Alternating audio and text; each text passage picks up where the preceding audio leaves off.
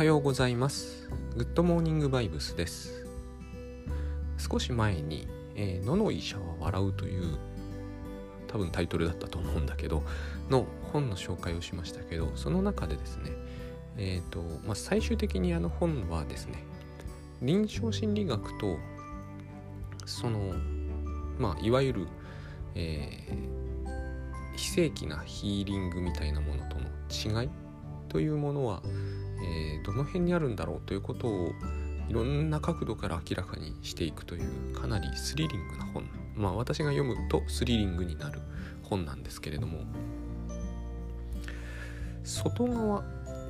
に、えー、外側の条件によって幸せになれるという考えを受け入れれているかどうかが私が読んだ限りではやっぱり一番の、その両者を区別する一線になるんだなと思ったんですよね。思ったというかそう読みました。でえっ、ー、とこれって常識なんですよね私たちの時代における。まあ昔からそうかもしれませんが幸福というものは、えーと、条件次第で、成立する。幸福が例えば主観だとしても幸せな感じというやつですけどもあるいは幸せな状態。というのはまあ、基本的には外的条件によって決定する。内部の内内部のっていうのは自分の気持ちの持ちようとか心のありようみたいなのも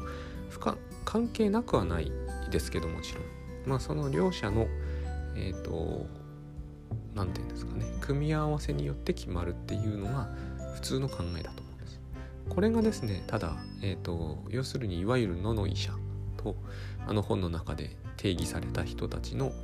あのによるヒーリングとほぼほぼ合致するんですよ。だから人気があるんですけどね。どういうことかというと例えばまあそうですね。えー、何かしらのうんまあ名前の画数でもいいですよね。名前の画数って外的条件ですよね。で大体こう画数によって何かが決定されると思うから例えばあのプロ野球のね選手とかが解明したりするじゃないですか。完全に名前の読みは同じでもだから私の名前なんかでもそうですよ。正午だけど違う正午にするわけですね。よく流行ってるというかある名前として私は正しいに立身弁のつく悟ですけどまあこの立身弁を取ってついでに上の章は省くやつ反省のせいにするとかね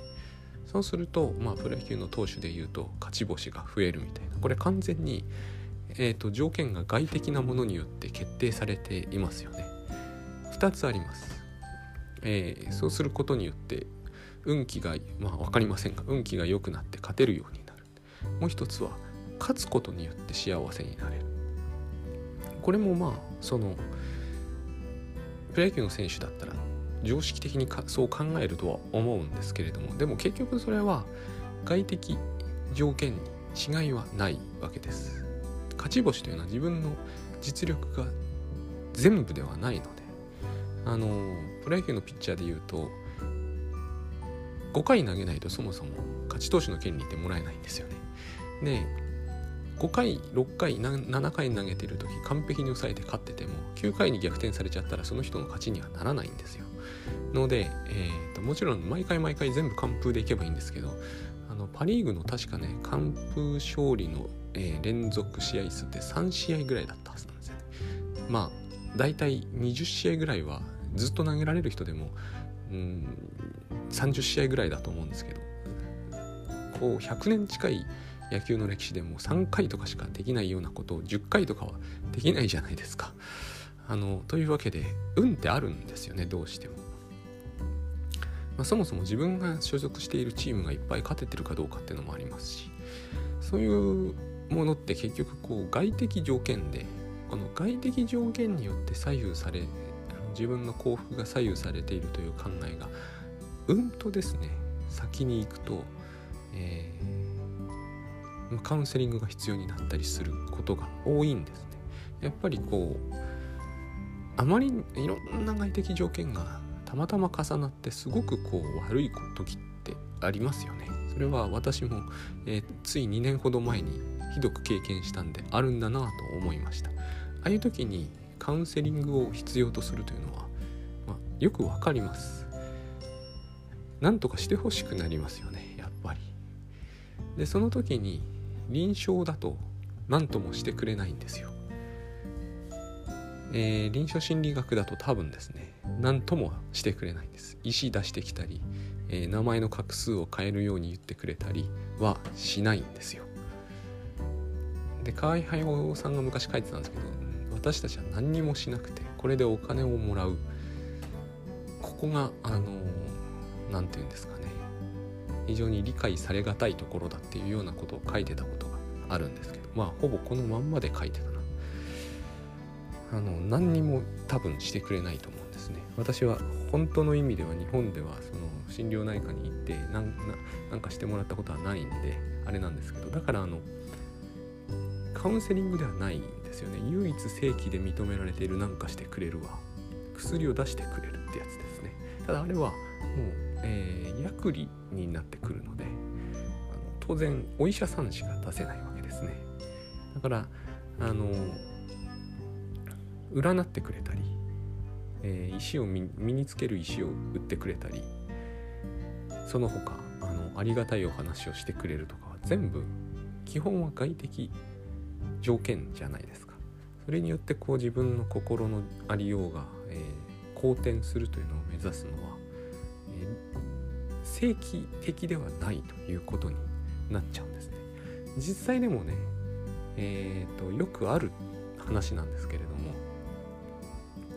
いや自分には何の問題もないんだ。ここが最大の問題なんですが、えー、うちの奥さんに問題があるんでうちの奥さんをここに連れてくるからあの先生一丁説教してやってくださいみたいな話ってあのジョークっぽく書かれてるけれども多分あるんですよね。これがその外的条件によって決まるっていう考え方から来る発想なんだ。ぱり臨床に行って先生は実際には、えーと、じゃあ奥さん連れてきなさいみたいなことは言わないんですよね。あるいはこう上司の人連れてきなさいとも言わないと思うんですよ。実際にそのお金に困ってる人も来るでしょうし、えー、ハラスメントで困ってる人も来るでしょうしでもそれに対して何かを臨床の人がするわけではない。あれですよねの心の相談でないならばお金を貸してくれる機関もあるでしょうしあるいはこう法律的な形でですねハラスメントの相談に乗ってくれるところもあるでしょう。でもそういうところは今度は心の悩みは普通まあ聞くかもしれませんけれども原則として心の悩みに応えるところではないですよね。問題の解決をすると。で心の悩みに応えつつ問題の解決もするみたいなのがつまり石とかを売ってくれるという形になるわけですね。あるいは占ってくれるとか。そういう外的な何かをこうまあフォローしてくれると。でえっ、ー、と正規でないという意味で言うとグッドバイブス倉園慶三さんのグッドバイブスの野の医者なんですがやってることは臨床のそれにとてもよく似ていて何にもしてくれるわけではないんですよね。まああの臨床よりは何かしてくれるかもしれないけれどもでもそれは多分お話ししてくれるというだけだったりする。そういう意味ではあのややお寺とも似てるんです。お寺もねあのうち寺だったんでよくわかるんですけど何もしてくれないんですよね。うちの親父が金を貸してくれるとかはしないしえー、っとまああのお守りも出しませんしね。うちは神社じゃないんで神社じゃなかった。何もしてくれないんですよね。本当に。話はするけどね。話じゃ解決しない感じがするじゃないですか。ここが現代的なんですけどね。つまり発想としてその幸福が外の条件に左右されるならばその条件を整えるべく何かするべきなんですけど何にもしてくれないんですよ。でだからインチキ臭いってまあ私も友達によくからかわれたんですけどどっちがインチキなのかっていう問題なんですよね。石がインチキなのか何にもしてくれないのにこう存在していることがインチキなのか。それはえっ、ー、と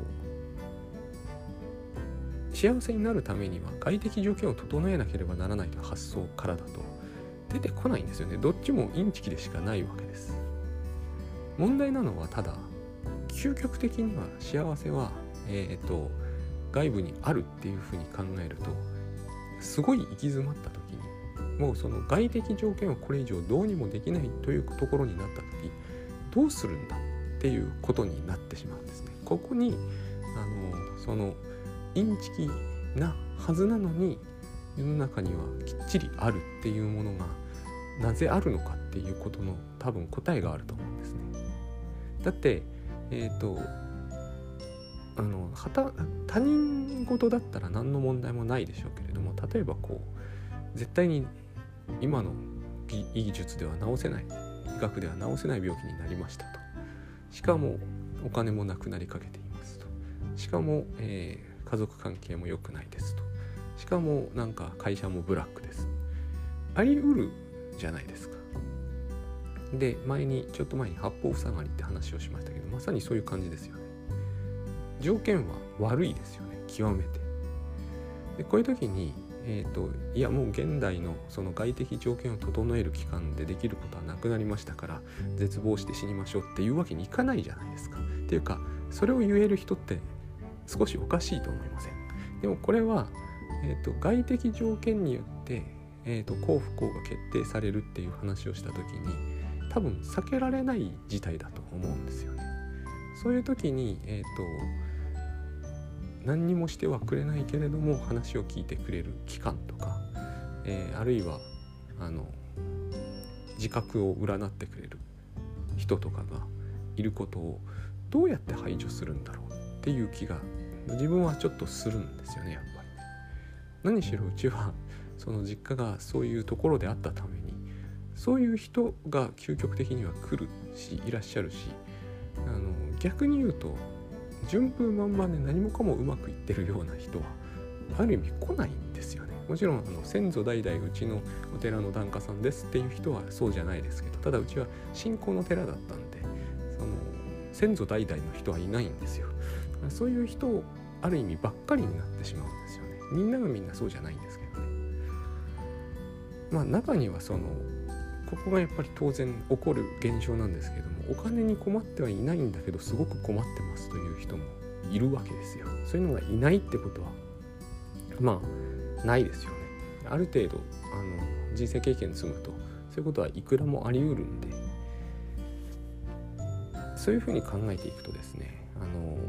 要はこの発想自体をどうにかしなきゃなんないというケースは普通にこういうこの発想というのはつまり幸不幸というのは外的な条件で決定されるっていうこの発想自体をどうにかしないことにはこれは絶対に正しいんだと思っていたらですねあのその外的条件がめちゃくちゃになっていた時にあの全く頼れるものがないかパワーストーンを頼るしかないかになってしまうと思うんですね。その時にですねあるその本当にその人が悩んでいたら一番真剣にこう考えると思うんですよね。インチキを受け入れるしかないだと僕は思うんですよね。この種の人がインチキを受け入れるのは絶対やめなさいと言える人って言える人は何かを多分提供しなきゃいけないと思うんですよ。完全に状況が絶望的で絶望するしかないんですと言っている人にその通りですから絶望しなさいって言えるという人はですねえっ、ー、とインチキを跳ねつけろって言ってるんだと思うんですけれども言えるということは何かそこにそうすることにはとても価値があるんだよって言ってるのと全く一緒になるじゃないですか。ここが私はすごい大事なところだと思うんですよね。この言い方は実はあの何て言うんだろうな究極的な個人主義っていう感じもしますけどすごくそそこには価値観に対する絶対的な信頼があってほとんど宗教だなっていう気がむしろします。つまり、えー、病気は治らないと。お金もないと。でこれから、えーと、能力的な形で何かを好転させられる、えー、ほどの時間も残ってないみたいな話をした時に、えーと、もうどうにもなりませんから、えーと、そのまま絶望していなさいねって言うっていうのはすごいことだと思う。僕はそういうセリフをほぼ聞いたことがあの具体的な人の口からそれが発せられたことは聞いたことないです。そう内心でどう思ってるかわかんないですけどね。ただえっ、ー、と今のは確かに極端な例ではありますけれども普通に考えるならばそういう人がですね、えー、自覚を変えたりするのは当たり前だと思います。で大金払ったりするのもある意味当然だと思うんですよね。だってこの場合、えー、お金を惜しむ意味はほぼないですよね。そんなにお持ちじゃないかもしれませんけどね。私だってきっとそういうようなことをすると思うんです。でその時にあの幸不幸というのは本当に外的な条件によって決まるんだろうかと考え直すというのはまあ非常にこうまあストイックな感じもしなくはないですけれども選択肢としては十分ありだなとだってそう思わざるを得ないですよね。まあこれは臨床に非常に近いんですけれどもでここまでいかないにしてもですねえっ、ー、とここまでいかないと言ってもですねあの倉園さんが指摘したその悩みに工程とかレベルはないっていうのは本当であのここまでいくんですよね。例えば家庭内不安みたいなことだけで。もあるいはこう上司との人間関係がすごく難しいっていうことだけでもここまで悩むんですよ結局。だからそういう意味ではその同じなんですよね。一見したところの悩みが全てを消さないという意味においては全てを決めないという意味においてはですね。でえっ、ー、と多分臨床心理ではよく聞く話で倉園さんも言われたことがないかもしれないけどあるような気がするとかそのさっきもちょっと言いましたけどえここに上司を連れてくるからあのちょっとグッドバイブスにしてやってくださいっていうそれですね。これは、ー、要求としてはうち僕は実家でも聞きました。そういう話を。ちょっと夫連れてくるんで説法してやってください。これはですね寺は受け入れるんですけどね。であの多分倉園さんはそれはしないと思うんだよね。なんでかっていうとこのそれをやるってことはグッドバイブスのその一番最初の発想に反しますよね。幸不幸は外的な条件によって決定されないと。つまり夫をグッドバイブスにしない限り自分は幸福になれないというのはダメなんですよ。僕はギリギリそれは何かに違反している感じがします。自分がえーと、グッドバイブスであれば自分はその直ちにその場で、えーと、十分満たされた存在として生きられるっていうのが第一義的にあるのでこれがいきなりできない。結局これを、え、するためには上司を連れてきてその上司にグッドバイブスを理解させなければいけないだと完全に外的条件に寄っちゃってるじゃないですか。これのうんと先のところにこの発想の究極的な先にさっき言った通り石があるわけですよ。僕はそうだと思うんですね。だから完全にそことこうたもとを分かたないとこうそこで区別しないと同じになっちゃう。あの要は自分はですねそこで石を買っては買ってもダメだろうなっていう気がしてるんです。なんでダメなのかというとそれは石に霊力がないとかじゃなくてまあ霊力がないとも僕なんかはむしろ寺家が寺だったからそういうものがある感じが全くしないんですよ。普通の人より多分しないんだと思う。しないんだけれどもそれよりもですね外的な条件に、えー、不幸要するに外的な条件のせいで不幸になっているというこの発想を持ってるからここに来ちゃったんですよ。医師会に。この発想を捨てないと,、えーと、その方面でしか最終的には解決しないんですよ。最初から多分ですねほとんどこれを聞いてる方もそうだと思うんですけど最初から医師会に行かないと思うんですよね。あのおみくじ引くのは別です。ただつまり心に余裕があっておみくじを引くのともうおみくじに全てをかけてるのは全然違うじゃないですか。それはつまり多分人生の戦略としてまずは外的な条件を整えに走ったと思うんですよね。走ったという言い方はいけないけどね、まあ、外的な条件を整えるべくいろいろ努力したと思うんです。いい学校入るとかえっ、ー、とそのなんだあの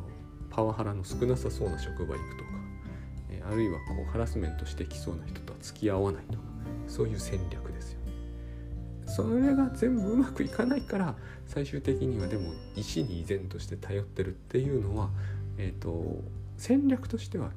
非常にこうあの劣化しちゃってると思うんですね。つまりだんだんだんだんその外的な条件を整えるというのは少なくともこう自分の人生としてはうまくいってないんではないだろうかというところから、えーと、最初は十分自分の努力でなんとかできそうな外的な戦略を整えていこうとしたんだけどもそれをいくら繰り返していても、えーと、とても精神的に辛いからだから石っていうのは論理的に成り立たないんじゃないかな。石は明らかに外的ですからね。そう考えるとそのそこにいたらそその宝石でもいいんですよ。宝石に来てしまっているこの道の選び方自体を変えるっていう方がえーと、むしろロジカルなんじゃないかと自分は思うんです。そのロジカルな方法論の一つが、えーと、グッドバイブスかなと。そういうふうに自分は捉えております。どうもありがとうございました。